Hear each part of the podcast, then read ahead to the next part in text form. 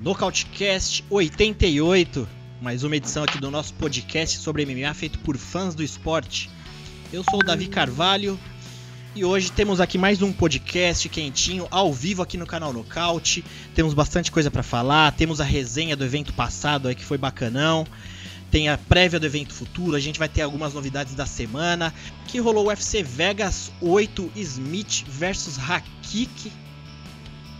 É um evento bem bacaninha e vou já chamar a rapaziada pra gente começar já a resenha da semana passada.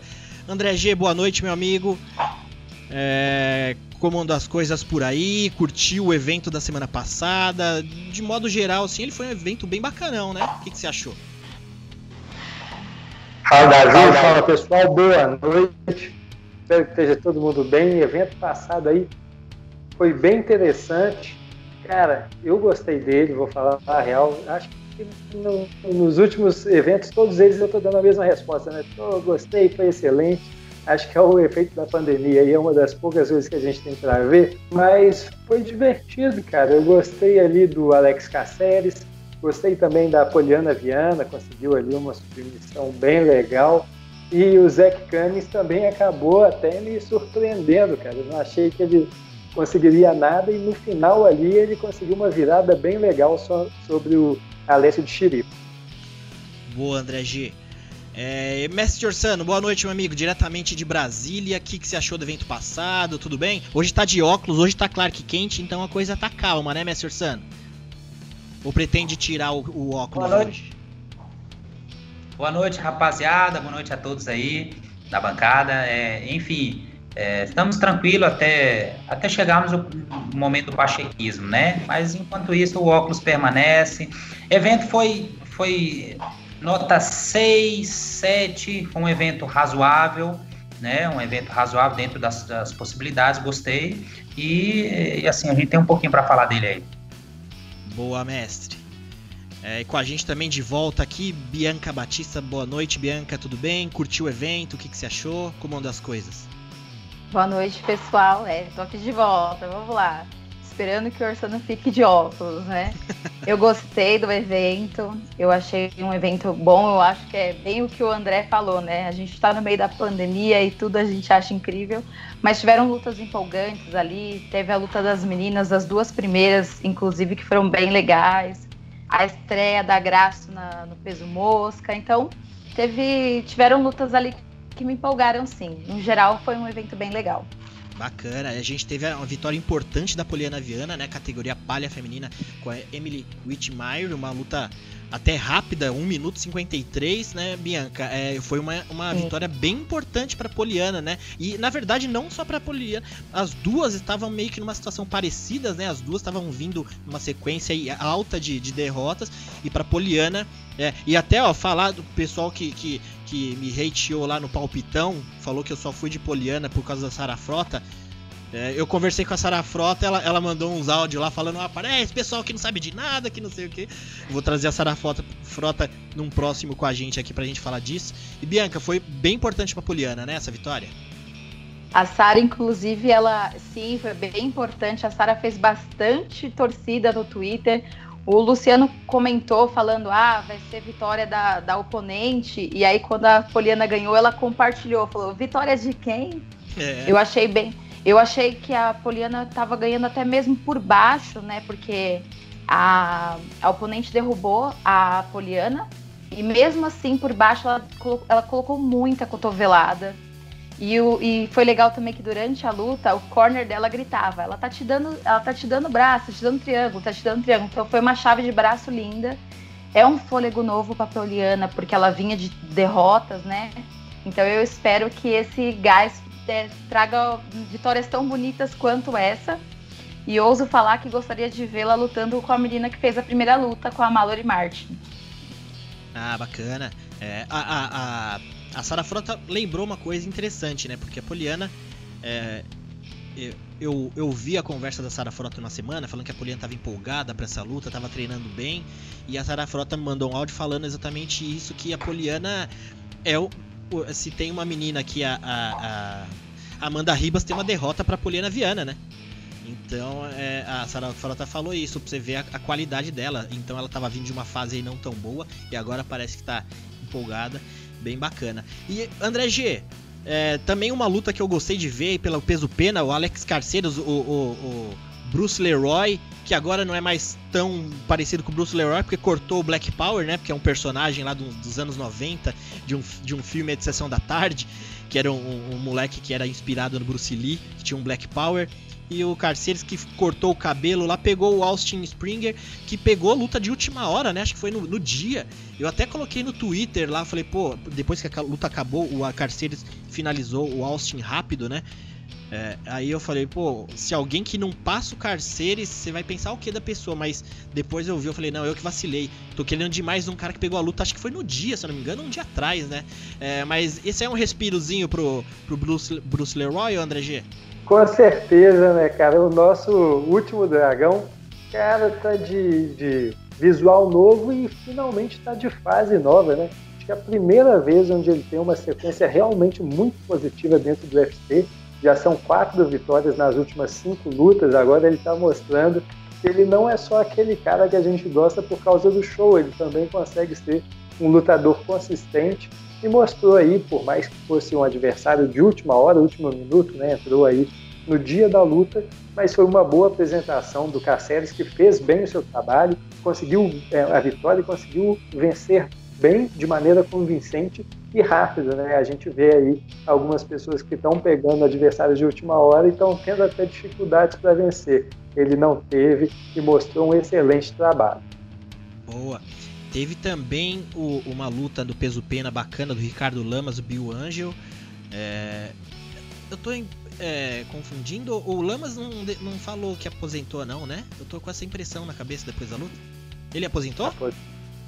Aposentou. É, Mestre Orsano, gosta do Ricardo Lamas? É um cara das antigaças aí. Eu sei que você prefere uns caras com pelo menos uns 40 quilos a mais aí, né? Mas peso pena, Ricardo Lamas nunca deixou a gente falando também quando é uma luta é, interessante, empolgante, né, Mestre Orsano? É, na verdade, o Lama sempre fez é, lutas é, é, interessantes. Apesar de a categoria dos levinhos, eu sempre tenho que repetir, eu tenho que deixar claro para vocês, tá? Categoria de, do levinhos, isso, isso está nas verdades absolutas do MMA, by Mestre Orsano, tá? Para quem quiser a, essa enciclopédia do MMA, me consulte. E esse material é, tem, tá, tem sido difundido nos últimos anos, tá? Mas vamos lá.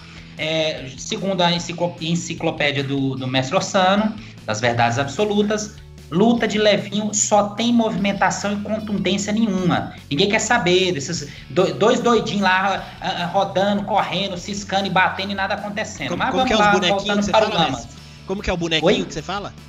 Dois bonequinhos da Politronic. Quando você bota uma alcalina, eles ficam só se mexendo e batendo e nada acontece. Então, é, sem graça né? demais. Tá? Então, mas vamos voltar aqui. Então, veja, é, Lamas, é, assim, dentro dessa, dessa situação dos levinhos, ele sempre entregou lutas muito boas. É, eu não esqueço a luta contra é, é, Chad Mendes. Foi uma das lutas mais é, sensacionais dessa categoria, né? E ele estava vencendo e o Chad Mendes conseguiu achar lá um, um golpe bem contundente e venceu. Então Lamas tá de parabéns, fez uma carreira excelente, luta, entregou para os seus adversários lutas duríssimas, né? Então é um lutador a ser lembrado sempre na Vai categoria. fazer falta, mestre? Oi? Vai, vai fazer falta? Ele fez uma luta.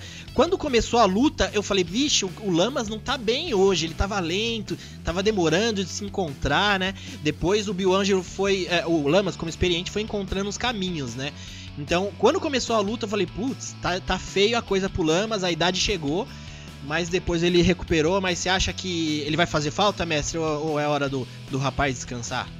É, na verdade, é, você vê que o seu jogo, assim, ele é um wrestler de, de um nível um pouco alto. Então, veja, é, ele assim, ele precisa muito da sua, do seu vigor físico para impor esse, esse jogo. Então, assim, você observa que já não há mais aquele vigor, ele não está mais no ápice do seu vigor físico para impor aquele jogo é, de pressão. Então, assim, ele vai fazer falta aquele Lamas que esteve, chegou até a disputa de cinturão contra o José Aldo, a luta contra o Chad Mendes, que eu acabei de falar. Então, vai fazer falta por essas, é, é, essas lutas que ele travou na categoria. Boa, Mestre Ursano. É, deixa eu ia pegar. Ah, eu ia falar também da uma luta bacana que rolou do peso mosca feminino, que foi Alexa Grasso, que encarou a Jin Yon Kim. É, foi interessante porque a Graça também estava numa situação ali meio que também como a, a Poliana Viana, né? Uma sequência ali de derrota. Ela que veio do Invicta, ela veio com um nome já. É, resolveu mudar de categoria agora. E assim, é, André G, o que, que você acha da, da Graça? Você acha que ela ainda. É, é, tecnicamente ela é uma menina boa, mas parece que falta o olhos de tigre ali, falta alguma coisa. É, como os filmes dos anos 90, assim, falta alguém sequestrar um irmão dela para ela ter aquela empolgada nos melhores do filme do Van Damme, essas coisas. Pois é, cara, acho que ultimamente o que não pode mesmo é matar o cachorro, né? Que nem no John Wick. Mas, boa. Cara, ela é uma boa lutadora, já mostrou isso em outras oportunidades, mas realmente parece que tem alguma coisa ali que falta, principalmente no, no quando a luta vai para o chão, né? As meninas que sabem utilizar da, da luta agarrada conseguem ter uma vantagem muito boa sobre ela e nessa luta, poxa, ela pegou uma menina que era uma kickboxer, né? Era uma boa trocadora e ela conseguiu, por mais que ela tenha passado por dificuldades, ela conseguiu ali mostrar que ela está bem nessa categoria, ela tem uma potência superior, ela se mostrou muito bem tecnicamente.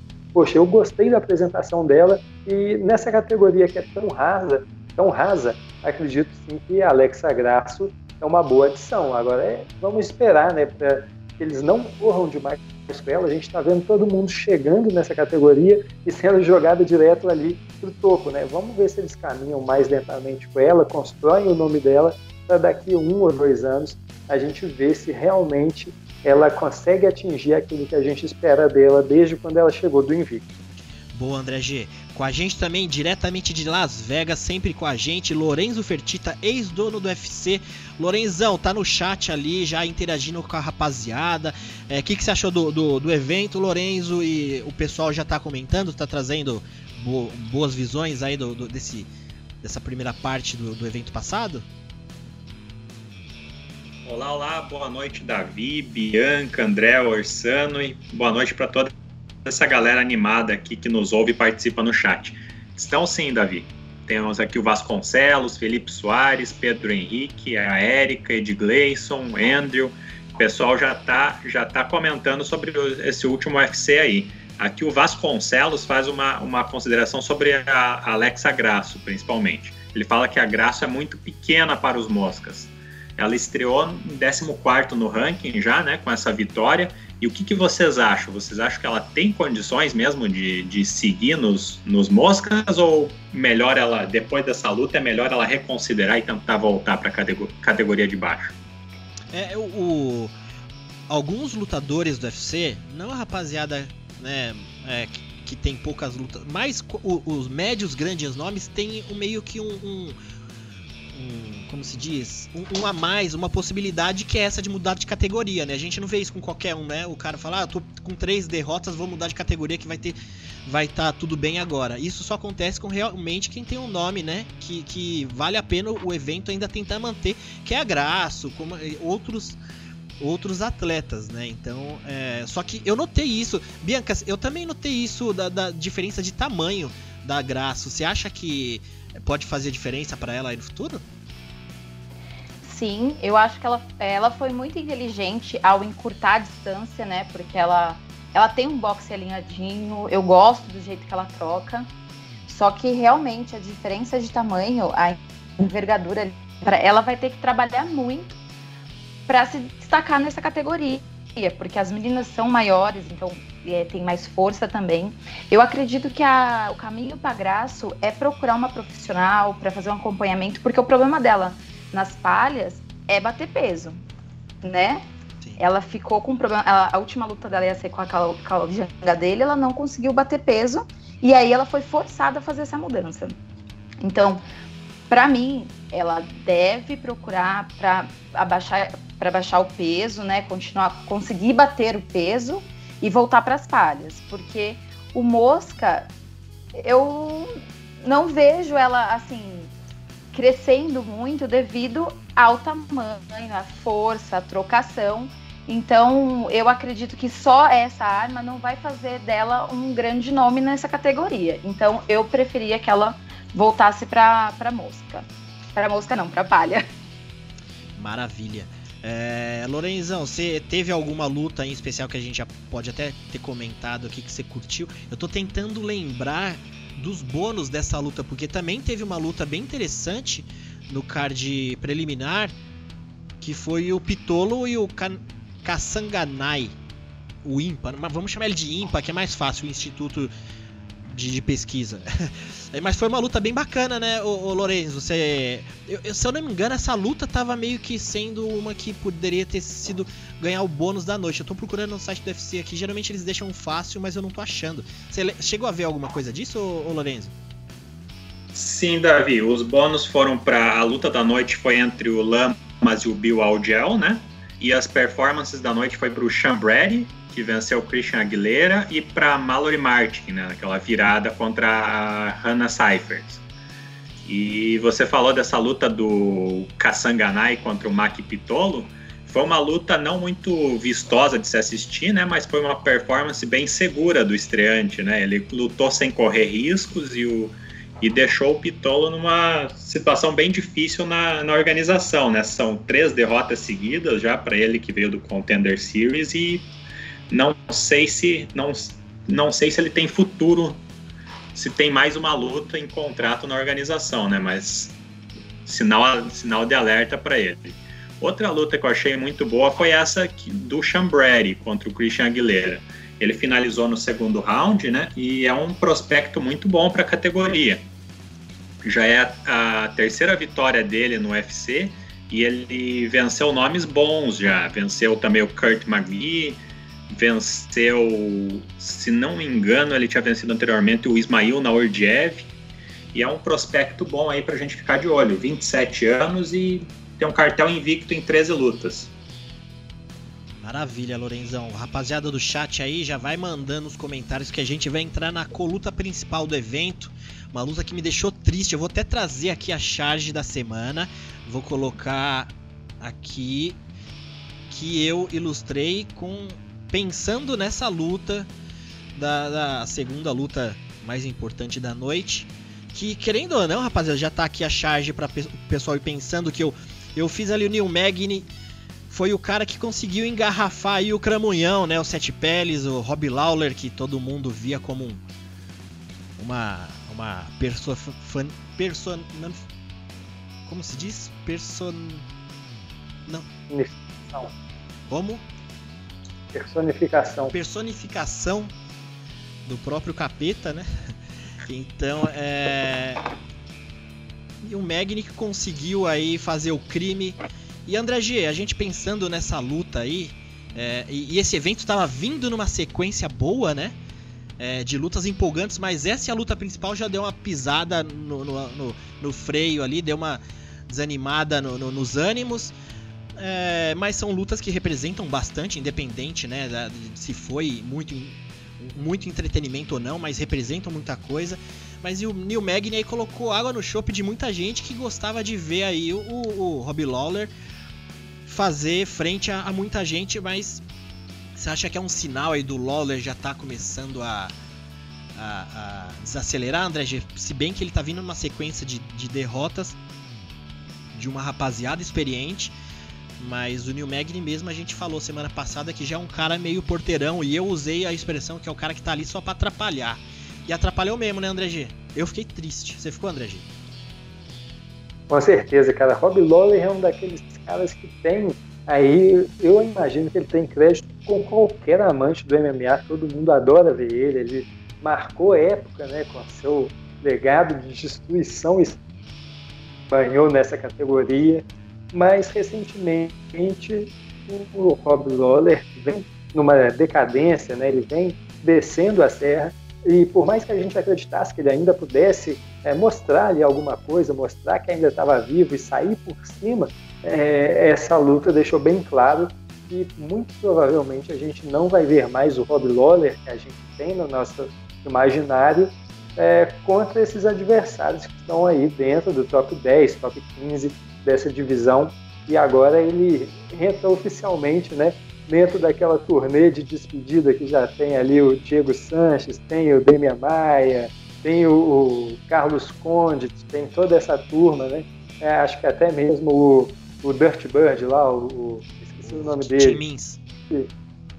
Tim Mins. Acho que ele entra no bolo aí com essa galera e pode começar né, a, a trilhar o seu caminho de saída do evento e porque realmente o, o, momento dele não é mais aquele que a gente gostaria de ver. O Neil Magny, por outro lado, emendou aí a terceira vitória. Três bons nomes, né? Lee Jigliang, Anthony Martin, agora Rob Lawler, que já pode né, pedir um adversário que esteja dentro do top 10, ou então ali algum adversário que o vá levar adiante. Eu acho que seria bem legal uma revanche dele com o Santiago Posenido, que está parado, acho que desde exatamente essa luta. Acho que ele não lutou mais desde então se ele não conseguiu fazer a luta dele contra o Rafael dos Anjos, que volte agora contra o Neil Mag. Boa. Ô, ô, Mestre Orsano, eu até eu tô vendo que o cowboy Gabriel Sater, ele tá arrepiando no escritório trabalhando, por isso que ele não pôde estar aqui com a gente, mas eu tô vendo que ele tá ali acompanhando no chat. É, eu, eu, acabei não falando em off com o cowboy quem que ele sugere também pro, no matchmaking pro Neil Magny. O, o André G deu uma, uma ideia aqui. Se o cowboy ainda tiver com a gente aí, conseguir colocar no chat. Mas, o, o, o Mestre Orsano, o, o ranking do UFC ele atualizou aqui, ele atualizou ontem, pelo que eu tô vendo, pela data aqui. Geralmente atualiza no meio da semana, né? Mas o curioso é que já tá com os erros aqui, porque o Neil Magny tá em duas colocações ao mesmo tempo, pelo menos para mim aqui no meu, no meu browser aqui, ele tá em 11 e em 14. E o Rob Lawler caiu uma posição. Mestre Orsano, você aí pelo que eu te conheço, se a gente pode encarar aí como troca, né? Um entra, outro sai. saiu Rob Lawler e, Lawler e entra Neil Magny, foi uma boa troca? O que, que você acha? Como, como assim? Não entendi a pergunta. Não, se a gente imaginar que um, tomou, um tomou o lugar do outro, né? Porque querendo ou não, acho que o Rob Lawler, eu acho que ele estava acima do Neil Magny, porque, mesmo porque aqui no ranking o Neil Magny subiu três posições. Por mais que esteja com um erro aqui no site do UFC, o Neil Magny está em duas. Mas você acha que se a gente pensar aí que a gente tirou um veterano para colocar um sangue relativamente novo, não vou falar novo também, o Neil Magny também não é qualquer garotão. Mas você acha que é uma boa troca se você tivesse um evento? Você tiraria um Rob Lawler para entrar um Neil Magny aí por, por, com relação a estilos de luta? É, na, verdade, o Neil Magny é um frouxo, tá? Neil Magny, um cara daquele tamanho, um cara com, a, com aquela envergadura, o cara tem toda a oportunidade de, de assim, de. Não precisa ser um brawler igual é o, o Rob Lawler, mas faça uma luta decente, rapaz. O cara é um frouxo, ele fica com medo. Ele parece que tem medo de tomar soco na cara. Ele tá na profissão errada. Apesar de, apesar de que a gente tem que saber diferenciar as coisas. Fez uma luta para muitos estratégica, fez a luta, é, alguns falaram até a luta perfeita, eu vi essas colocações para ver seu Lawler, mas é, um, é, é assim, o Magni é o típico lutador que luta com meio quilo de bosta no, no calção.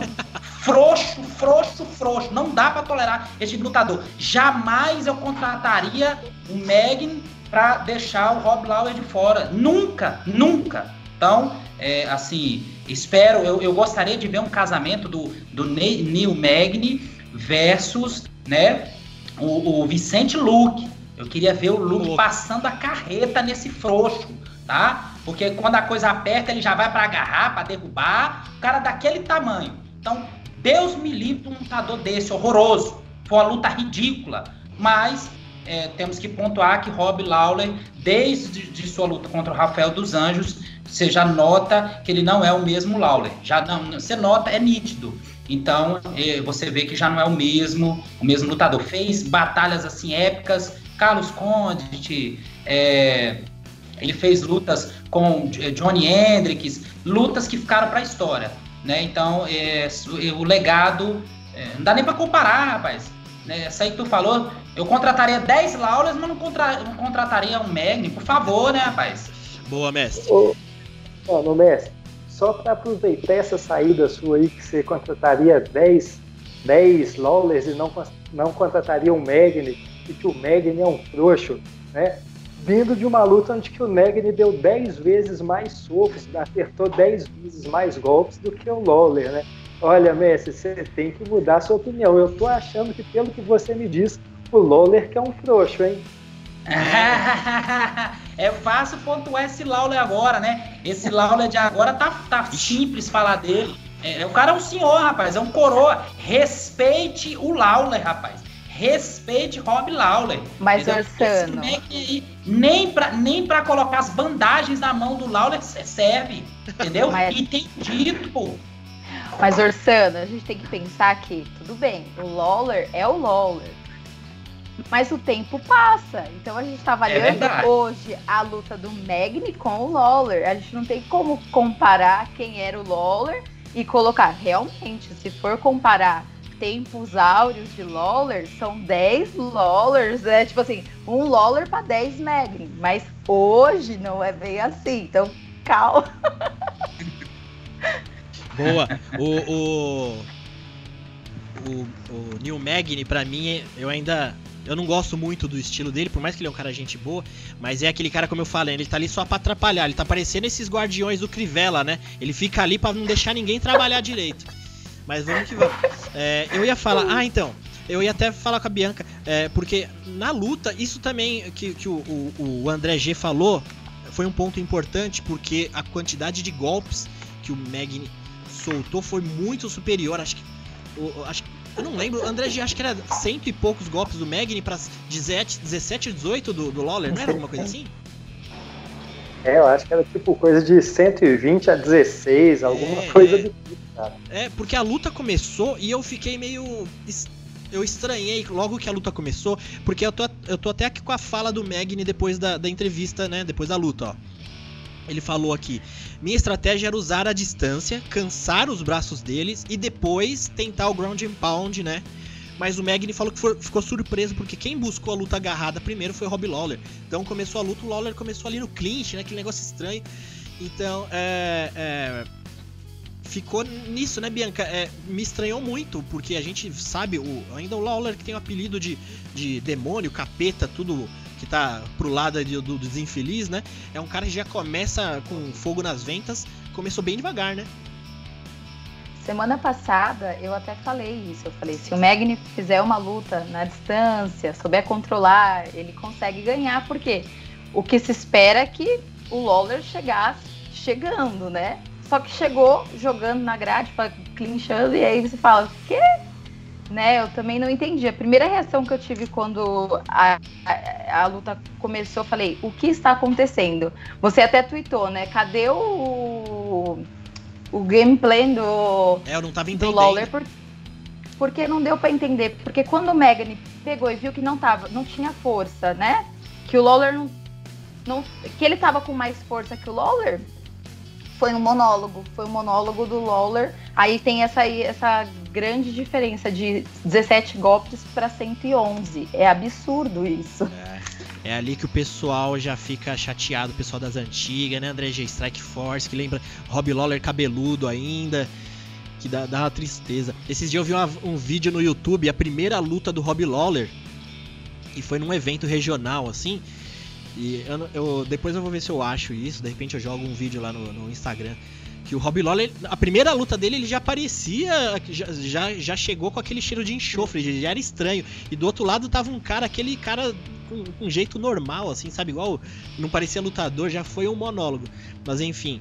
Vamos ver, eu, ele não falou em aposentadoria, então nem tudo tá perdido. Mas, Lorenzão, é, o, o, Gabriel, ele chegou a falar qual que foi a escolha dele, porque o, o Magni falou também depois da entrevista, ele falou isso, ó. Não escolha adversários. Até isso, né? Lutador que fala, ah, não escolha adversário. É, quem o Sean Shelby, quem o UFC, eu sou funcionário do UFC, quem colocar na minha frente eu topo. Até isso o Magni também não ajuda, né? É, o, o Cowboy apontou alguma opção aí. O, o André já tinha falado no Tim Mins? Não, no. No que. Pra Oi? Pra quem se for pro Magni, eu falei pra revanche com o Ponzinibio. Ah, tá, tá, Ponzinibio. O, uh, Lorenzo, alguém, o, o Cowboy ou alguém sugeriu alguma coisa aí pro New Magni? Pro Magni, o pessoal sugeriu, teve o Vasconcelos que sugeriu ou Geoff New ou Wonderboy. O Pedro Henrique sugeriu Magni contra Luke ou Capoeira. E o Gabriel sugeriu Magni contra o Chiesa. Ah, Chiesa. Boa. Chiesa. Boa, Cowboy. Bom, rapaziada, é isso aí. É, vamos passar. Ah, e essa luta. Ah, não. Foi 30 a 27. Eu tô com a decisão aqui. Foi na luta principal que teve um 10 a 8 André G. Luta principal da noite. Meio pesado. Uma luta que quer dizer muito é pra categoria, né? Alexander Hakik. Que passou em cima também do Anthony Smith. Eu tava com esse pressentimento. Eu fui bem nesse, nesse palpitão aí. É, o, o Hakik que passou também não, não deixou o Smith lutar uma, uma, uma, vitória bem sólida, né? Bem tática, com muito chute baixo ali, acertou muito as pernas do Smith, controlou muito bem a distância. É, e teve um dos rounds que foi um 10 a 8 o, os outros 10 a 9 né? E o que, que, você achou, André G, dessa. Temos um nome aí que com, continua andando para frente nos meio pesados, onde a gente ainda tá tentando entender o que, que vai ser os meio pesados depois da saída do John Jones. Provavelmente o, o Hakik vai. É, é, provavelmente não, ele tá andando pra frente aí e foi o que seguiu em diante. O que, que você achou dessa luta, André Gegos? Curtiu? Foi meio devagar, né? Cara, essa daí foi mais uma que decepcionou, né? Enquanto o kart preliminar, né, o início do kart principal foi, foi bem movimentado, essa luta já diminuiu bastante o ritmo. O primeiro, primeiros momentos delas foram interessantes. A gente viu o Alexander Ratic tomando bastante iniciativa, usando bons chutes baixos, e o Anthony Smith logo cedeu, cara. Ele, eu não, não entendi muito bem qual era o plano dele, mas ele não conseguiu é, mostrar nada nessa luta. Ele sofreu muito por aqueles golpes baixos, sofreu inclusive um knockdown de, através de chutes baixos, né? Teve um momento ali onde ele até conseguiu pegar as costas do Rakit. Eu, antes da luta, imaginava que a luta agarrada seria uma vantagem para o Anthony Smith. Ele é um bom lutador, ele tem um bom background e já conseguiu finalizar bons nomes. Acreditava que ele ia conseguir fazer o mesmo. Ele não arranjou nada, mesmo quando pegou as costas, e muito menos quando foi para o chão por baixo depois. Mais uma luta onde ele se apresenta muito mal e, cara, acredito que agora fica complicado, porque vem de uma surra contra o Glover Teixeira, agora mais uma luta onde ele não conseguiu ser competitivo e um cara que já disputou o cinturão, é, ele me parece que não tem é, jogo para ninguém que está ali dentro do top 5 dessa categoria, vai ter que voltar várias casas se quiser pensar novamente numa subida, numa corrida até o cinturão. Agora que era um momento bom para ele poder ir à frente, ele fica novamente atrás aí no bolo da, da dessa corrida na categoria dos 9-3. Boa. E Mestre Orsano, curtiu aí os meio pesados? Já um, uma categoria ma maior, né? Mas ainda pro evento deu uma desanimada, né? Curtiu essa continuada aí na, na caminhada do Rakit? É, na, na verdade, é o seguinte, uh, eu não acredito nessa, nessa subida do, do nosso amigo John Picograma Pó Jones, eu não acredito nessa subida, só quando ele estiver lá dentro do octagon lutando contra é, é, um peso pesado. Caso contrário, não acredito não, para mim é só uma jogadinha de marketing ou quer receber mais, né? e, e, aceitar o Enganu, ele não tá querendo não, né? Ele quer lutar com o Miotite, que teoricamente é um jogo mais favorável, né? Teoricamente. Mas enfim, é, sobre a luta principal, a categoria tem bons nomes, a gente vê é, é, Thiago Marreta, o próprio Glover Teixeira, quarentão aí, é, é figurando entre o top 5. A gente vê é, o Reyes, que venceu claramente o John Jones na sua luta e foi garfado. Os juízes não permitiram que ele estivesse com cinturão. Então a gente tem alguns nomes. Acredito que o Gustafsson volte rapidamente tá, para essa categoria. Ele viu que não, ah, os pesados não tem nada para ele, ele não tem nada para oferecer lá. E sobre essa luta, a luta principal, é assim, foi uma luta muito esperada. Achei que Achei que o Smith iria é, é, oferecer um pouco mais de resistência, mas assim, a gente tá. A gente cri, costuma criticar mais o Smith, mas veja, o Rakit ele anulou completamente as ferramentas do Smith, tá? É, o Smith a, a, acertou alguns golpes no Rakit, que ele sentiu, até teve até um chute que foi acertado lá no, no, no Rakit sentiu, né? Mas logo ele se recuperou. É, mas a, a, estratégia do Rakit foi perfeita com o low kick. Minou a base rapidamente do. do, do tá mostrando aí o, o, picograma aí. Aí a gente perde o raciocínio, aí fica difícil, ó. Olha lá. São, são dos maiores marginais do MMA. Aí a gente perde um pouquinho o raciocínio aqui. Mas desculpa, vamos lá. Desculpa, mestre. então, foi uma luta. É assim, não foi uma luta interessantíssima de assistir, aquela luta emocionante, não, mas foi uma luta da qual a gente viu é, é, que esse Rakitic ele pode crescer sim na categoria e pode, tirando a, a, figura do John Jones, aí a gente pode ver ele figurar aí pela disputa do cinturão. Ele tá aí na ponta, ele é um dos candidatos sim a, a, a disputar essa cima. Maravilha. É, Bianca, eu, o pessoal falou, André G falou, o Mestre Orsano também. Eu achei uma coisa de diferente no Rakit. O seguinte, o gameplay dele, ele até falou na entrevista pós-luta depois que ele é um kickboxer, mas ele ninguém dava nada pro, pro grappling, pro wrestling dele, e ele mostrou nessa luta que, que tem qualidade, realmente tem, né? E, e ele falou uma coisa na entrevista que eu achei também curioso durante a luta que eu achei estranho quando começou a luta, ele acertou vários golpes ali na perna do Smith e os chutes. Os chutes estavam sendo, sendo efetivos, estavam fazendo diferença. E do nada ele parou de dar chute baixo e começou a dar chute na costela, né, no corpo, mas assim, ele deu um ou outro, mas depois ele partiu pro jogo do grappling. Então, assim, é, tava muito claro, pelo menos para mim, que aqueles chutes baixos na perna tava minando muito o Smith. E o Rakit por mais que ele venceu a luta, né? A gente vai falar o que sendo que o cara venceu, mas eu acho que o gameplay dele foi meio confuso porque chutes que estavam dando certo, ele migrou Pra, ele, ele, até falou isso na, na, entrevista. Ele falou que acertou bons chutes e depois ele tentou confundir o Smith com um chute alto. Acho que o Lyoto Machida que fazia muito isso, né? Ele dava um chute baixo, baixo, baixo até a hora que acertar um chute alto no cara. Mas ele mudou depois pro grappling, sendo que ele estava se dando bem também em pé, né? Então, é, é, ainda mais nessa categoria dos meio pesados, eu acho que é, é uma das categorias que mais mistura é, é situações entre todas. Os pesos pesados, ou você é, é striker, jogo agarrado, quem tem o mínimo ali tem um diferencial, né?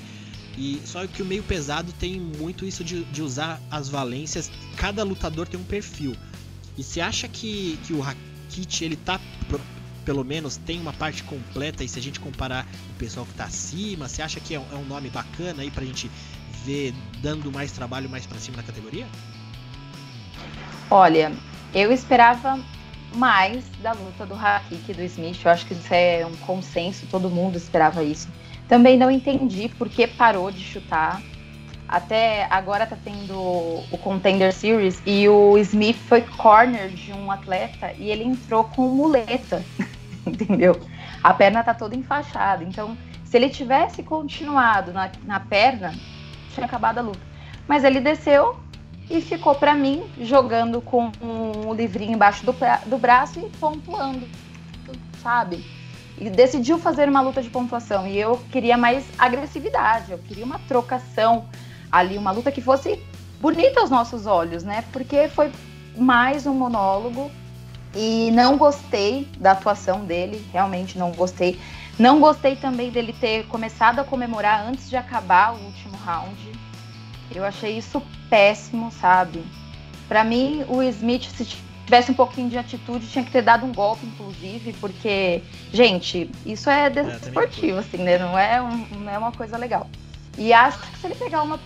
Acho não, tenho certeza disso. Se ele pegar uma pessoa que tem uma mãozinha forte ali e um Gil bom, igual um, uma reta, não vai se criar, não. Maravilha. O, o, Gabriel Satter, acho que ele não tá mais no chat. Vou até trazer o Lourenço para ver se o pessoal levantou alguma possibilidade de futuro aí pro Rakit, mas o Gabriel Satter já tinha me adiantado que ele, ele colocaria o. Asca. Prochaska. Giri Prochaska. Pro, pro Rakit. Também seria bem bacana trazer o Prochaska já para os grandes nomes aí da categoria para cima. É, Lorenzo, alguém comentou de alguma possibilidade pro Rakit aí para frente? Davi, pessoal aqui bombou né, na participação quando vocês começaram a falar do main event. Todo mundo revoltado que ela, o card foi até bom, mas as lutas principais foram horríveis. E do Rakit, o que eles falaram é que foi surpreendente ele dominar onde não era o forte dele, até o Léo Salles falou. Falou que a categoria vai virar um velho oeste agora com a saída do Jones. Que os chutes baixos dele foram insanos e ele dominar no grappling também foi surpreendente. A Erika também comentou que comentou do Smith, na verdade, que ela que ele parecia que ele não tinha nem se recuperado da última luta contra o Glover, estava sem pujança. E o pessoal animado com o futuro do Rakit, achando que mais uma luta e ele já pode ganhar title shot. Boa. É. Então, então pode falar, Messi. rapidamente sobre isso aí. Eu, eu discordo do casamento do, do meu amigo Gabriel Sater aí.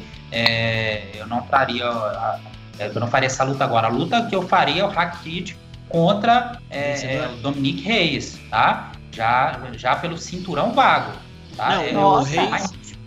O Reis Mas tá casado. Tá já. casado já, né? O Reis tá casado? O Reis e o Ian.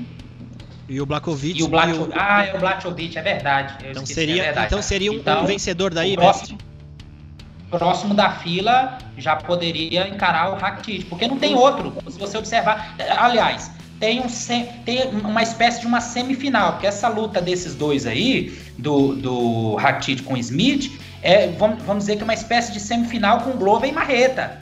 Eu poderia casar com o vencedor de Glover e Marreta, mas aí quem é que iria pro, pro, pro title shot, né? Então ficou meio estranho isso. É, o, Entendeu? o, Ah, o vencedor o de Globo Marreta é mais merecedor do que o vencedor de Smith Rakitic? Não sei, não, não dá pra dimensionar isso. O que, que vocês pensam? Ah, É. eu acredito que o vencedor de Glover e, e Marreta é merecedor sim, até porque o Marreta, ele, a última luta dele foi com o Jones e foi uma boa luta, né? O Glover vem de vitórias boas, né? Então, pra mim, o Hakik ele tem que fazer mais uma luta e tem que esperar esse esse bololô acontecer aí, fora que ano que vem a gente tem mais um fator entrando aí, o Rumble Johnson, né? Entrando nesse, nesse meio. É, Aí, boa. boa! É, o, Boa. o, o Anthony Johnson ele vai ter que fazer pelo menos seis meses fora, né? Ele vai ter que entrar no pool de testes da usada. Então, ó, a gente tem na categoria, não tem o campeão, né? Então, Dominique Reis e Blakovic vai definir quem vai ser o novo campeão nessa luta. Então, já é uma luta valendo o cinturão. Aí tem Marreta, é, o Dominique Reis é o número 1. Depois, número 2 é o Marreta, que vai encarar o número 4, que é o Glover. E o Rakit, ele entrou agora, acabou de ser é, subiu número 5. Então tem o Rakit e abaixo do Rakit o Giri Prochaska que o Gabriel Sater sugeriu. Então, assim, entre esses seis aí, eu acho que eu acho que eu, eu- iria disso que o, que o Cowboy falou, assim, do Prochaska, que é o 6 encarar o Rakit, enquanto o Glover Teixeira e o, e o Marreta, quem vencer vai tentar disputar o cinturão com o próximo novo campeão, que é o Reis e o, ou o Blakovic, né? E o André G, é, só pra finalizar esse papo aí, só pra. é, eu não sei se alguém tocou nesse assunto do Smith. Eu acho que você começou a falar, André G, mas eu vi ele começando. O Smith que caiu pra oitavo, que ele tava em quinto. É, eles trocaram, né? Rakit e Smith. André G, futuro pro Smith aí é aquela situação que eu tava falando. Quando o cara tem um nome mais ou menos relevante pro evento, ele tem opção de mudar a categoria quando ele não tá indo bem. E o Smith já usou, né, a fichinha dele do, do bônus, né, que ele já mudou de categoria. Então, só que ele tá tentando dar uma pra trás, né, igual no taco, ele vai querer voltar uma casinha. Tá pensando em voltar. Você acha que ele, nos médios ali, no é, meio é, peso médio, você acha que ele nos médios voltando aí seria um nome interessante pra esse bololo? Porque os médios também tem uma galera da pesada aí, né? Cara, olha, são duas categorias meio que carentes aí de, de talentos e o Anthony Smith é um cara que pode performar bem né, dentro desse top 10, acredito das duas categorias. Mas eu prefiro ele nos meio pesados. Acho que ele se encontrou melhor nessa categoria, ele é mais rápido do que grande parte dos seus adversários. É, acho que as duas lutas onde ele foi muito bem o tempo, foi muito mal o tempo inteiro, foi contra o John Jones e essa contra o Rakit. A luta contra o Glover, ele vinha vencendo até levar uma virada, um passeio pelo restante da luta, mas ele tinha mostrado alguma coisa de positivo. Nas outras lutas também, poxa, não à toa ele venceu as outras quatro. E acredito que uma luta contra o Nikita Krylov poderia ser uma boa para ele, ou então até mesmo aí o Misha Serkunov também, que está parado há algum tempo. Eu não sei, nem sei se o Misha Serkunov continua no UFC, mas acho que seria uma luta interessante. Né? Ele precisa mesmo dar esses passos atrás para agora vislumbrar onde que ele realmente se encontra na categoria e se ele ainda tem fôlego para fazer uma nova corrida ao cinturão. Boa, André G. Mesmo porque, né, André G, a gente também não tem que ficar esperando o cara dar certo na carreira dele a ser campeão, né? A gente tem o Rob Lawler que foi campeão no UFC, mas ficou dando trabalho ali no topo da categoria um tempão. Se o cara pelo menos se manter, né, ali flutuando entre o top 10 ali por um bom tempo, Aí é só o tempo de acontecer como o Rob Lawler e o cara começar a desacelerar e começar a perder para pessoas mais abaixo. Já é o momento dele, né? Mas eu concordo com você. Eu acho que o Smith ali no meio pesado, pô, ele dá trabalho para muita gente ainda. É, você falou do, do Krylov ou do Circo 9 também. Então não dá pra gente ficar achando que o cara, para dar certo, tem que ser campeão, né, André? Então é bem por aí. Porque brasileiro tem muito desse disso, né? Acho que fã de MMA no geral, assim, tem isso de esperar que o cara tá dando certo, ele tem que estar tá vencendo até ser campeão. A gente tá cheio de lutador bem bacana aí na história, trazendo muita luta boa e se mantendo ali no auge.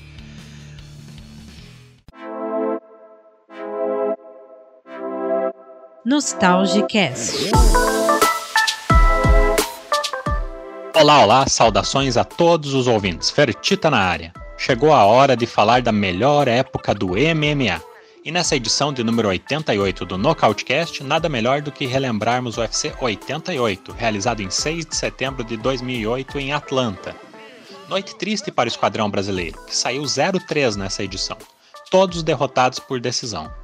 Thiago Tavares contra Kurt Pellegrino, Juan Jucão contra o japonês Ryu Shonan, lembram dele? Aquele mesmo que finalizou Anderson Silva no Pride em 2004 e Rosemar Toquinho, que chegou a ter uma chave de calcanhar encaixada, mas Dan Henderson conseguiu se safar e sair vitorioso nas papeletas.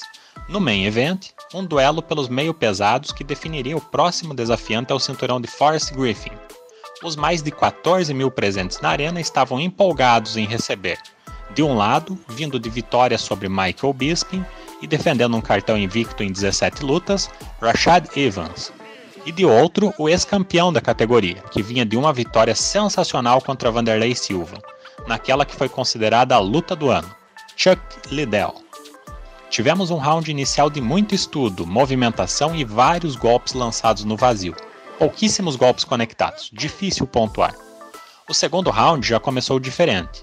Chuck buscando o infight e Rashad aceitando, até que The Iceman buscou novamente encurtar jogando um upper, mas Suga lançou um overhand que chegou antes.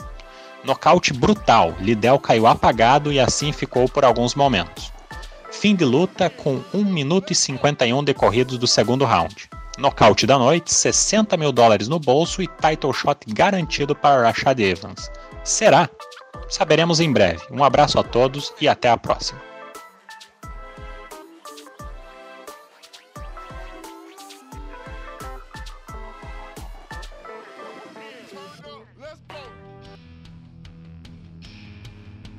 UFC Fight Night Overeem versus Sakai, vai rolar dia 5 agora. É, também ali, é, se, falar, se falarmos em grandes nomes, assim, é um evento mais completinho. Mestre Orsano vai gostar desse evento, Mestre Orsano. Além de ter a luta principal, os pesadões, tá lotado de brasileiro, pra você colocar aquela amarelinha na, na peita, bandeira do Brasil no sofá e torcer com o esquadrão brasileiro. Então é um evento bacana, vai ter o brasileiro, acho que, ó, se bem que é, peso pesado, o, o, o, a luta do pezão, achei que caiu, não caiu não? Será que ainda tá? O Ramanov? Depois tem Viviane Araújo na, no peso mosca feminino com a Montana de la Rosa, bastante brasileiro. Eu quero que cada um traga alguma coisa aí, algum destaquezinho, porque a gente só vai discutir mesmo de uma forma mais completa da luta principal, que é o, o próximo nome brasileiro aí nos pesados.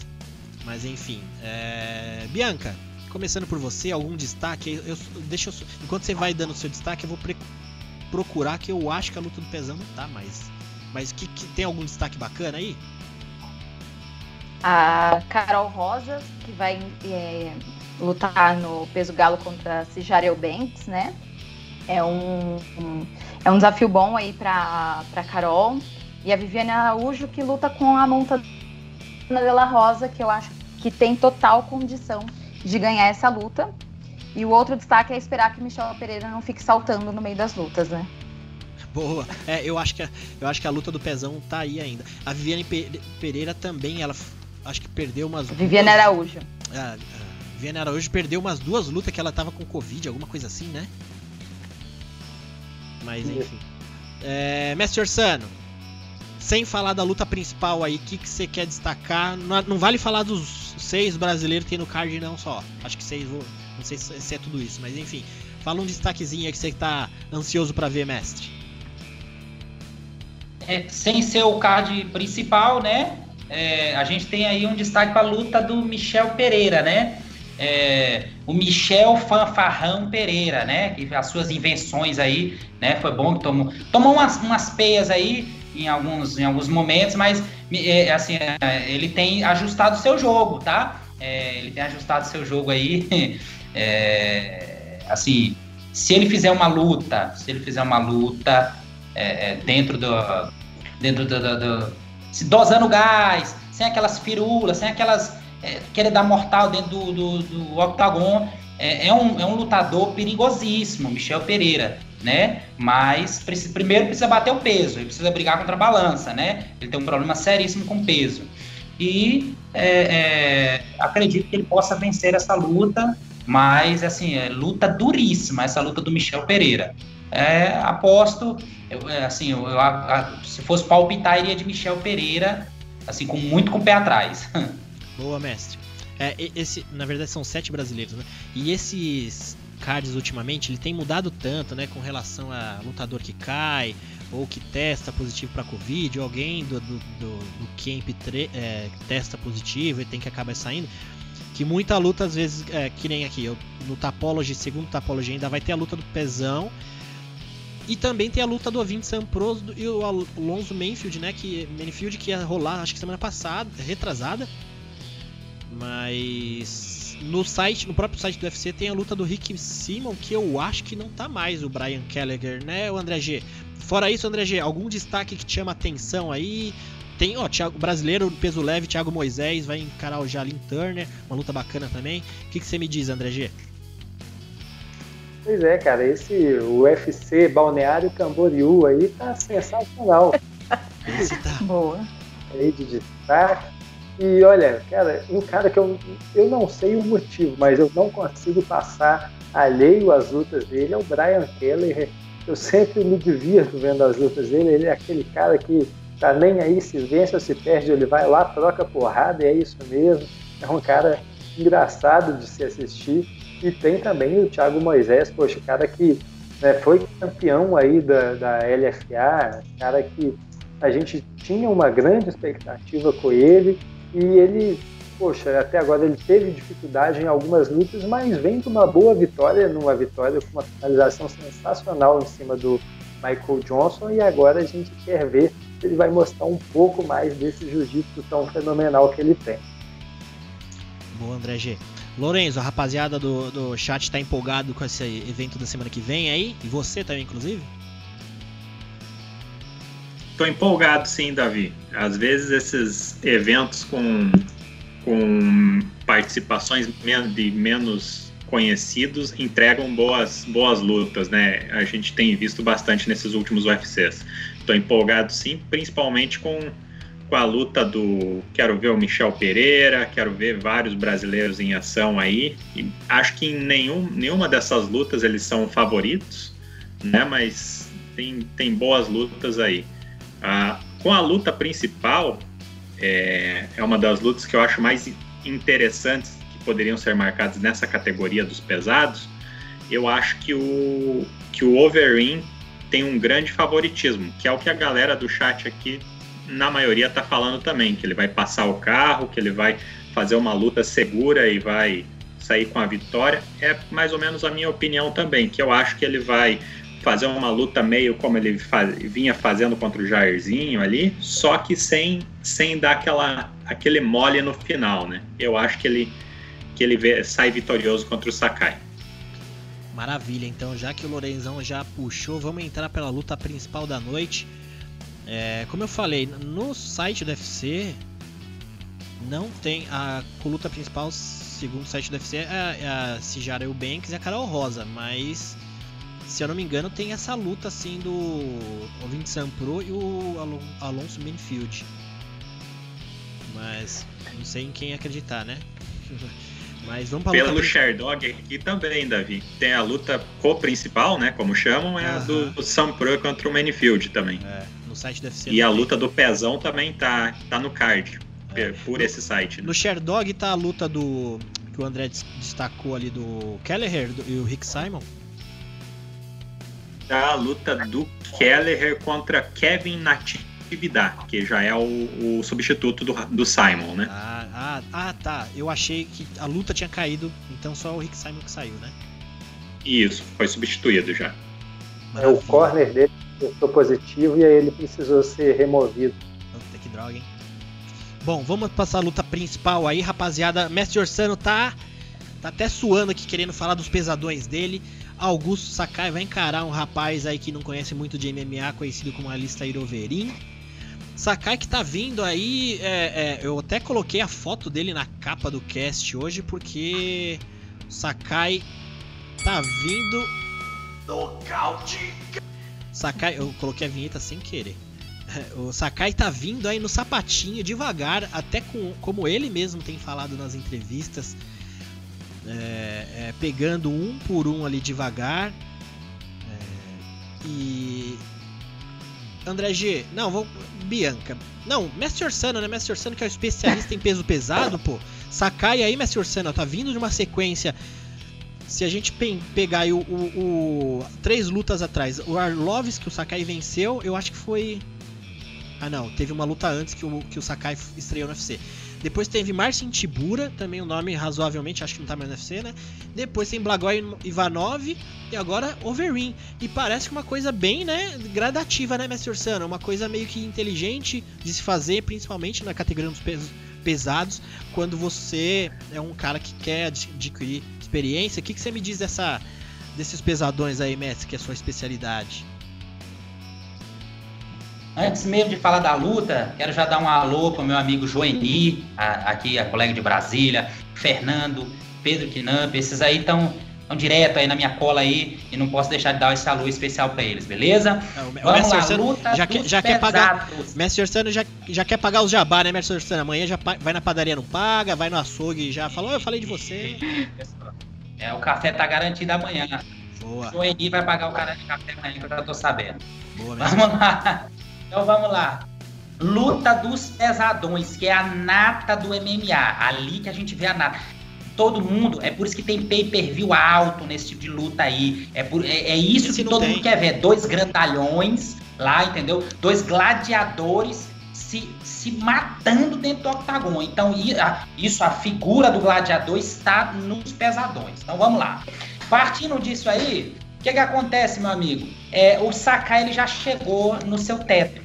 Então agora vai vir um choque de realidade para ele, tá? Infelizmente, tá? Para pachecada, para vocês pachecões aí, ó, vocês pachecões que fica, eh, sou brasileiro, esquadrão brasileiro e toda essa, essa imundice que vocês compraram aí, então vocês vão ficar tristes sábado. Todo mundo ficar triste, negócio de esquadrão, isso não existe. Essa baboseira aí que vocês compraram. Então, alistar Overeem, ou seja, para pública, assim, é, carinhosamente, como a gente chama de overbomba, né? O overbomba vai passar o carro. É mais técnico na trocação, tem mais, é, é, é tem mais ferramentas no grappling, tá? E é, o único problema é seu queixo de manteiga, que às vezes entrega a paçoca aí. Mas é, vai passar a carreta. Sakai chegou no seu teto, chegou no máximo dele e ele vai ver agora o que, que é lutar contra um ex-campeão do K1, campeão do, do é, é campeão do Strike Force, né? E é isso aí. Obrigado, Bianca. então é isso. Maravilha, Mestre Ursano. E Bianca, é, você já tá mais esperançosa aí no brasileiro? O que, que você diz aí? Você acha que o Sakai. Eu, eu acho que eu vou até criar um grito de guerra. Sakai agora vai. O que, que você acha, Bianca? o Sakai ele fez boas lutas, né? No, no UFC, vem aí de três, três, quatro vitórias, né? A última derrota dele foi até em outra organização, foi lá no Bellator. E porém, o oponente dele, o Overin, é experiência, é como o Orsano falou, são várias, assim, várias organizações que ele passou e foi campeão. O Overin, ele é extremamente é... Ai meu Deus, fugiu a palavra. Mas ele não desperdiça golpe. Então, ele vai fazer uma luta analítica, ele vai fazer uma luta como ele fez com o Jarzinho, entendeu? Uma luta inteligente. O Sakai vai ter que partir para cima, vai ter que atacar. Aí a gente vai descobrir se o brasileiro tem realmente poder, né? Poder de fogo para trocar com o Overin, porque o Overin é aquele, batendo é um leão, apanhando é um gatinho. para mim, 50-50. Boa. E André G, e o seu caso aí, o que, que você me diz do Sakai e do Overin? Sem querer. Esse. Des, desculpa aí, Davi, desculpa, mas pelo amor de Deus, né, Bianca? 50-50, o coraçãozinho Pacheco falou altão aí agora, hein? ah, não! Pelo amor de Deus, por favor. Se entrar uma mão boa, se o, o Sakai entrar com uma mão boa, por que não? A gente. Não, isso, o queixo é questionável. Então, a gente está aqui questionando. E o queixo dele é questionável. Eu. É realmente é, é experiência, mas é, é aquilo que a gente falou do Lawler. Quem o Wolverine, é, para falar a verdade, não é nem questão de tempo, sempre foi um queixo questionável. Então, para mim, é mão. O Jairzinho também estava perdendo a luta e foi uma mão no beijo. Boa. Você, o André G, o que, que você espera dessa luta aí? É, é, quando a gente fala. Eu tenho medo dessa luta durar cinco rounds, viu, André G? Sinceramente. Antes de mais nada, eu já quero dizer que a Bianca é um novo terror do Mestre Orsano. Mestre Chegou Orsano chegando. Tá hoje. tá encontrando o seu espaço, hein, Mestre? eu vou falar para vocês aqui outra coisa já para deixar o Orsano nervoso, que eu sei que ele tá me olhando com essa cara de bravo, que é o seguinte. Para esse evento, eu sou esquadrão brasileiro. Vou apostar somente em brasileiros nenhum brasileiro vai perder. E olha só, hein? Augusto Sakai vai nocautear. Agora falando sério, esse daí são as apostas. Olha a cara do Messi Orsano, ó. Tá ficando doido. O, o, essa é uma luta complicada para o brasileiro, né, cara? Alistair Ovelin é uma lenda, um cara sensacional. Ele é muito bom em pé, no chão dele também. Hoje em dia a gente não, não percebe porque ele não utiliza tanto, mas o chão dele também é muito bom. Tanto é que ele tem mais finalizações, né? do que nocautes na sua carreira de MMA. É um cara que nas últimas derrotas dele são Jairzinho Rosenstruck, Curtis Blades e Francis Ngannou, Stipe Miocic. Só matador, né? Isso nos últimos seis anos. O resto, todo mundo que veio, ele mandou para vala. Então, o Augusto Sakai está marcado para morrer, né? Agora é torcer para uma mão entrar e meu palpite ser o vencedor para ver se eu passo o Lender lá no palpitão do canal Nocaute. Maravilha, André G. Então, rapaziada, essa semana vai ter palpitão. Eu acho que vai sair entre amanhã. É, sai amanhã, se não me engano, que eu já tava falando, né, André G? Sai amanhã à noite, se não me engano. Então vamos ficar esperto aí no, na rapaziada que vai colocar os palpites. E Lorenzo, e essa luta principal aí, rolou resenha aí no chat com a rapaziada? E o que, que você acha dessa luta? Rolou sim, Davi. Teve desde o Alexandro Júnior aqui que falou que não concordou com o casamento de luta, né? Que deve, Sakai deveria pegar um cara menos ranqueado ainda, até as pessoas que estão falando que é 50-50, como a Bianca falou ali, o Vasconcelos falou também, e a maioria falando que o Overeem vai fazer uma luta segura, vai passar o carro, é favoritaço por ser mais técnico e mais experiente. A Érica também fa fala que o Overeem vence fácil. Pedro Knupp fala que, os, embora o Sakai tenha o poder de nocaute, mas o Overeem atropela. Então, são, são vários comentários aqui, mas a maioria da galera tá com Overeem. E eu também, também, infelizmente, acho que o Sakai, como o mestre falou ali, o Sakai já atingiu o teto dele. Seria muito bom para a categoria uma vitória, uma vitória dele, ia trazer um novo nome ali no, no top 10, chegando no top 5, um novo contender ali para garantir lutas, lutas novas entre os tops, mas não estou muito esperançoso nessa luta, não. Acho que o Overeem leva na, na técnica e na experiência. Maravilha, é uma luta bem É, mas difícil. Pode falar, mestre. Eu ouvi um.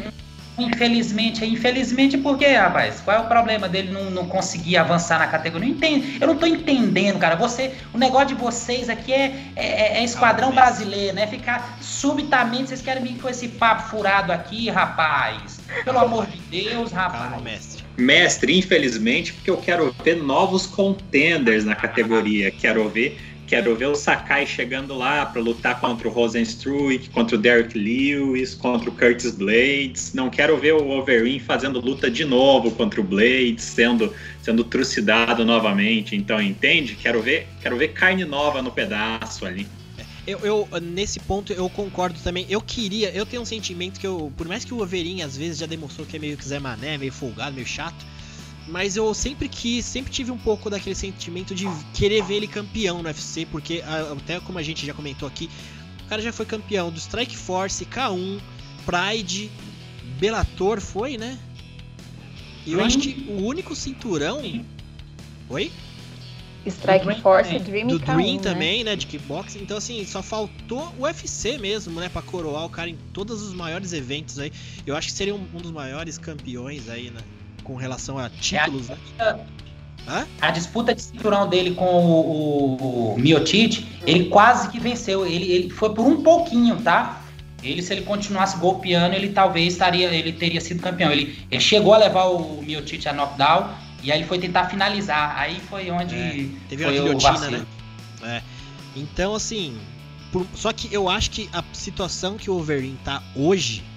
Eu Acho que é uma bem difícil dele chegar lá, com, até com relação de nomes que tem pra cima. Como vocês falaram, acho que foi o Master Sano falou, tem Blades, tem rapaziada lá. Então, é, também vou torcer pro Sakai, é, que ele consiga aí avançar, né? Pelo menos como a Bianca falou, é um nome novo aí nos pesados. O, a Bianca não, foi o, o Lorenzo. Vamos ver se rola.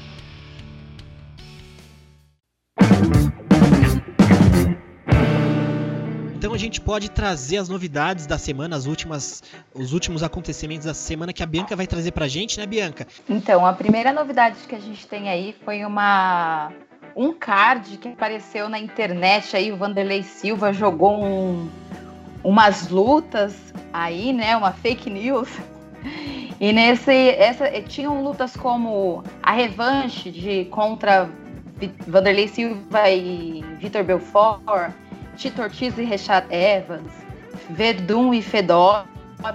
Essa notícia vários jornalistas é, compartilharam, eu vi rolando a foto pelo Twitter, só que logo o Vitor Belfort apareceu no Instagram dele, fez um vídeo falando que isso era mentira, que era uma fake news, que essa luta poderia sim acontecer, mas ela deveria acontecer no One, que é a organização que o Vitor tá hoje, né? Então, quem se animou com esse card aí, é, tem que esperar se isso um dia acontecer, que aconteça lá no, no One FC. Vocês gostaram dessa, de alguma dessas lutas aí que estavam marcadas? Se animaram com esse card? É, por mais que sejam ali quase um Liga. Quase não, é um Liga das Lendas. Mas quando eu vi esse cartaz, eu falei, pra mim, sabe que parecia, Bianca? Aquelas presença VIP, que você vai, tá o cara, cada um numa mesa ali, assina uma foto, sabe? Não- por mais que sejam, né, André G. e Orsan? É, era lá, era é, Belfort e versus Vand. Aí tinha Rashad Evans Tinha versus Tito Ortiz, E né? de torcida, Depois tinha. Verdun versus Fedor. É, e tinha Verdun e mais, Fedor. mais uma, qual que era? a Outra? Ou era só essas três? Eram só essas três. Eram só essas três. Falar que a gente não vai assistir. Eu, eu não sei se eu casaria a luta com o Vand ainda. Mas falar que a gente não ia assistir é sacanagem, né? Eu, eu, eu assistiria. É, eu sou a favor da. Sou a favor da categoria Master, entendeu? Categoria Master no, no UFC ou em qualquer outro, eu sou a favor. Né? Sou a favor, com certeza. Poderia ver o Dan Anderson de volta, Chuck Liddell, né? É, e liberaria os aditivos para eles, né? Aí sim, você veria um cara de 40 anos, quase 50 anos, é, parecendo um garotão. Então, libera, libera a cadeira de roda, né? Muleta, libera tudo. Isso, isso aí, carne de cavalo, todo tipo de. né? É. Então você vai gostar da próxima notícia. Eita! Bora ontem, lá. ontem começou a rolar no Twitter rumores de que Brock Lesnar estava livre para assinar com outras organizações. Hum. Não renovou com a Chris Borg colocou a Chris Borg colocou inclusive no Twitter que Fedor e Brock Lesnar iam acontecer no Bellator. Oh. E Scott Cooker, promotor do Bellator, falou para Ariel Hawani que essa luta, se o Brock Lesnar estivesse livre mesmo, podia acontecer, até porque é a luta que nunca aconteceu. A luta que o Dana queria fazer e não, não conseguiu. E aí, Orsano, o que, que você acha de Brock Lesnar e Fedora? Oh, é, na verdade, no atual momento, é, eu acredito que essa luta seria um, parecido com Brock Lesnar e Mark Hunt, né? É, pelo, pelo momento de ambos, né? É, então, assim, eu, eu, eu, já não tenho mais essa gana por essa luta, mas obviamente que a gente que, que, queria e quer ver, porque por muito tempo essa luta foi ventilada, né? Quando o Fedor estava ainda invicto, essa luta foi, foi ventilada por muito, muito tempo, e aí o Dana White diz a versão dele, uh, o, o, o, staff do Fedor diz outra versão, e a gente nunca soube a verdade disso aí, né? Mas claro que gostaria de ver. Mas eu, antecipando, eu acredito que seria uma luta lá, é, Lesnar versus Hunt. E você, André, já ia gostar? Eu tô aqui embasbacado de, de. Eu tô até sem palavras, porque a Cris Borg mandar mensagens aqui no chat. A Cris Borg tá no nosso chat. Oi, Oi Cris, maravilhosa. Cris Borg, que isso? Nunca pensei na minha vida. Chris Borg, nossa, que que é isso? É sensacional esse momento. Tô sem palavras. É, momento único. Já tem que chamar ela pro Nocautecast, né? Ó, eu vou mandar uma, ela me segue no Twitter, eu vou mandar uma mensagem, uma DM para ela para trazer ela aqui numa próxima, né, rapaziada? Mas eu vou ter estruturas. Mas seria bem bacana é, é, essa luta do, do Fedor do, do Lesnar. Imagina no Bellator esses dois. Ia, ia dar um estrago. Enfim, bom, depois e... dessa ilustre aqui presença no nosso chat da Chris Borg. É, Bianca, tem mais alguma novidade aí pra gente? Aí tem um pachequismo aí para fechar com chave de ouro, que é a data marcada da estreia da Jéssica Andrade, a Jéssica Batistaca Andrade, né? No peso mosca contra a Caitlyn Schukagan, que é a número 1 um da, né, da categoria dos peso mosca. E eu achei bem interessante essa estreia ser logo com essa com esse, esse nessa número, número um do ranking, né? Achei bem interessante. Vocês, o que, que vocês acham disso? E aí, André G? Essa pegou todo mundo de surpresa, né? Essa subida da, da Jéssica para pegar logo a Kate Schukagan. Ela que, poxa, eu acredito que ela foi muito bem na sua última luta contra a Rosa Namajunas, mostrou que é realmente uma menina de topo da categoria e agora ela vai subir, né? vai pegar ali o, o, o peso mosca. É engraçado porque ela fez uma mudança do galo para o palio e agora, somente agora, anos depois, ela vai fazer a categoria intermediária. Eu torço muito pelo sucesso dela. É, por ela ser um pouco menor, eu não sei como ela vai se encontrar, mas, poxa, ela que já tinha obtido sucesso na categoria dos galos, acredito que o Mosca não vai ser é, um desafio assim tão grande e com a qualidade que ela tem, com o tempo que ela ainda tem para evoluir, acredito que a gente vai ver coisas boas aí da Batistaca no futuro.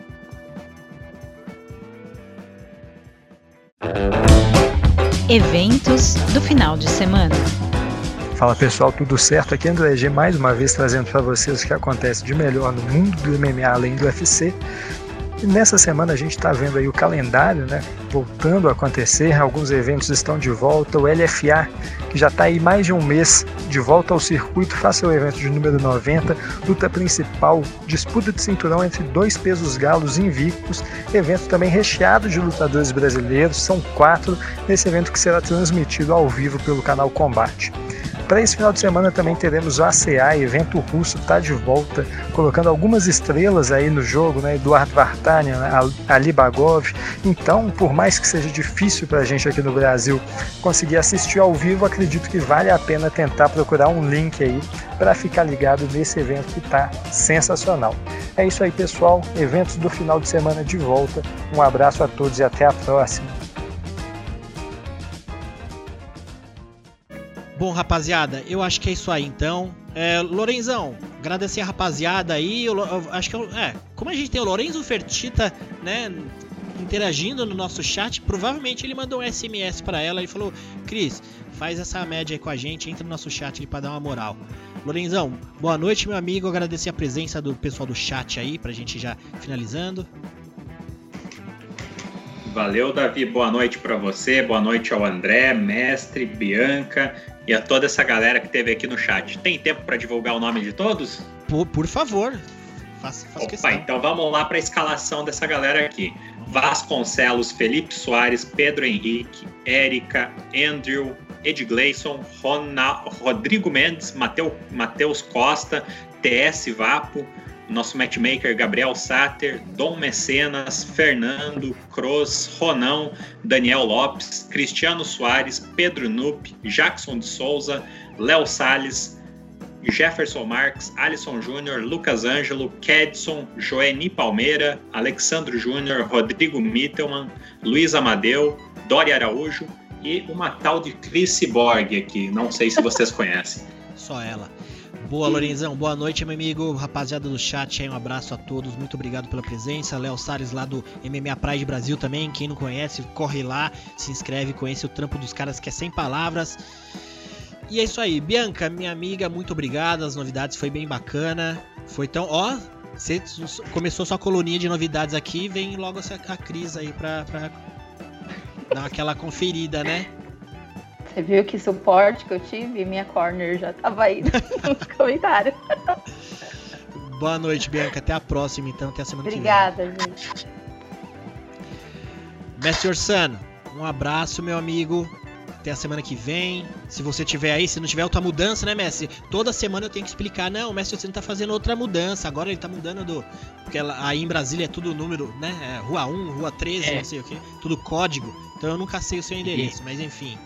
Boa noite. valeu, valeu, rapaziada. Valeu, Bianca. É, arrumei uma pedra no sapato, como o André G disse mesmo. Valeu, André G. Valeu, Davi. Cara, e por incrível que pareça, essa semana parece que tem uma mudança programada aí. Eu tenho que trabalhar na Graneiro, meu irmão. Mudar seu apelido pra cigano. Valeu, mestre. André, Valeu. André G, meu amigo, boa noite então. Mais um cast pra conta. Muito obrigado e tamo junto. Poxa, eu que agradeço todo mundo aí, né, que acompanha com a gente desde o início, o pessoal que esteve no chat, muita gente boa, muita gente que vem acompanhando a gente há, há tanto tempo. Pessoal aqui também, poxa, Bianca, sensacional sua participação, grandíssima adição ao nosso time, tá? Tirando onda. Mestre Orçando, é sempre muito bom ter o Messi por aqui os dias que ele pode, né? Ele não está fazendo sua mudança. Excelente ter o Messi por aqui. Pertita, brilhante também. Até o Gabriel Sater, que estava lá é, atribulado hoje, fazendo gravação, correria lá com, com seus trabalhos. Deu um tempo aí, conseguiu acompanhar a gente, muito bacana. E, cara, muito obrigado, Davi, novamente, cara. Sensacional fazer parte aqui. Olha só onde é que a gente já está chegando, hein? Chris Borg dando um alô no nosso, no nosso Nocautecast. Olha só, hein, Davi, onde é que a gente está chegando depois de um ano e meio? Você viu? Muito bom, muito bom que tava todo mundo junto, né? Até o, o Cowboy tava no chat também. Bom, é isso aí, rapaziada. Vamos finalizando por aqui então. É, aproveitando também para deixar o recado para todo mundo. Seguir a gente no Instagram, Segue também o nosso canal do YouTube lá do, do Nocautecast também, que é o, o YouTube barra Nocautecast. É, curta aí o vídeo se puder também dar essa moral. Mas vou deixar também a, a mensagem final aqui. Um abraço, rapaziada. Até a semana que vem. Os últimos cinco episódios do Nocautecast são disponibilizados em agregadores de podcast para todas as plataformas: Android, Apple e também temos a nossa playlist no Spotify. Agora, se você quer conferir um episódio mais antigo ou até maratonar todos os episódios, em nosso canal no YouTube tem desde o primeiro. E se você é um Nocautecaster mesmo, eu aposto que já nos segue no Nocautecast no Instagram. Por lá colocamos as principais notícias do mundo do MMA.